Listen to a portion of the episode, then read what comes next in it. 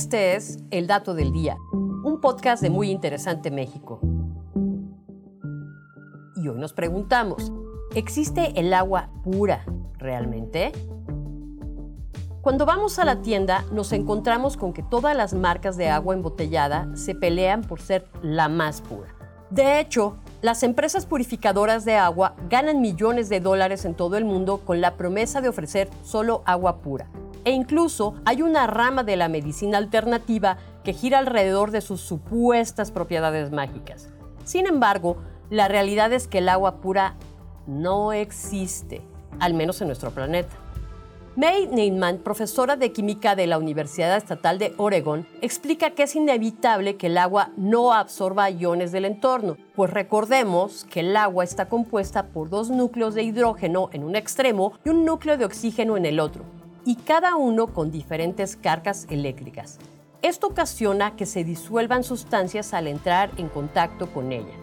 Las moléculas de agua emplean esos enlaces cargados de hidrógeno para interactuar entre sí, pero también esto les sirve para pegarse a otras moléculas que se encuentran en su camino.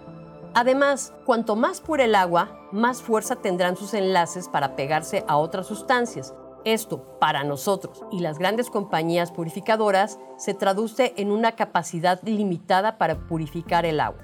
Explicado de otra manera, un agua demasiado pura comenzaría a disolver las paredes del recipiente contenedor. Por esta razón, en la década de 1990 se decía que el lago Baikal en Rusia tenía agua tan pura que, si se tomaba una muestra, esta empezaría a disolver el vaso, formando una sustancia que sería una mezcla entre el agua y las paredes del vaso.